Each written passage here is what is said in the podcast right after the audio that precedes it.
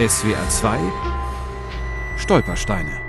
Kaiserslautern, Steinstraße 30. Hier lebte Richard Schwarzschild, Jahrgang 1898. Schutzhaft 1938 Dachau.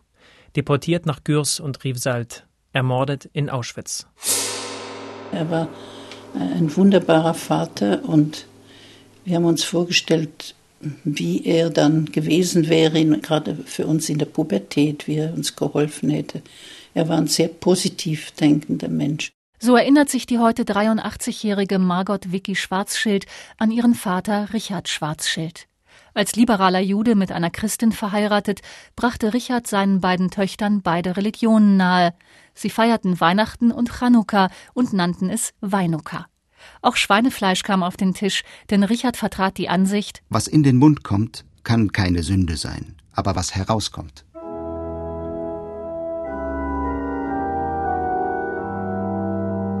In der liberalen Synagoge von Kaiserslautern begleitete Richard Schwarzschild den Gottesdienst auf der Orgel. Meine Schwester durfte ihm sogar immer die Noten umblättern und das war für sie ganz besonders schön.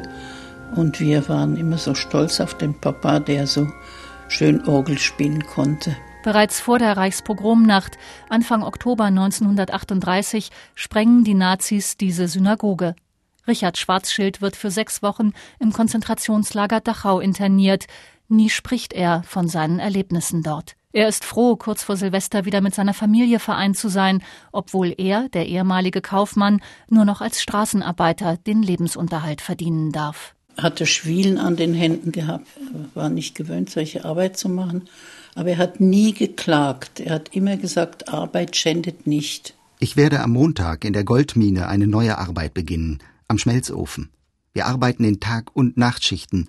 Es ist keine so schöne Arbeit, aber sie wird im Verhältnis ganz gut bezahlt. Und ich lerne wieder etwas Neues. So schreibt Richard Schwarzschild seinen beiden Töchtern im Januar 1942.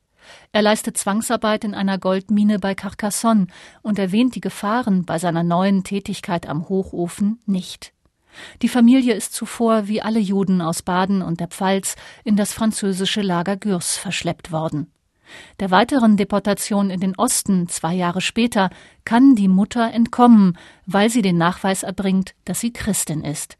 Eine Rotkreuzschwester setzt sich für sie ein, bei dem für die Selektion zuständigen Aufseher im Lager Riefsalt. Die haben miteinander diskutiert und fast gestritten. Und am Schluss hat er gesagt, nehmen Sie die Frau und die Kinder, aber der Mann muss mit. Richard Schwarzschild steht auf keiner Todesliste. Nur durch den Brief eines Cousins vom April 1946 lässt sich sein weiteres Schicksal erahnen. Wir waren zusammen bis zum November 1943 bis Richard plötzlich erkrankte an einer Infektion am Bein. Und nach zweitägigem Krankenlager kam er wie viele Kameraden auf Transport. Das hieß so viel wie Vergasung.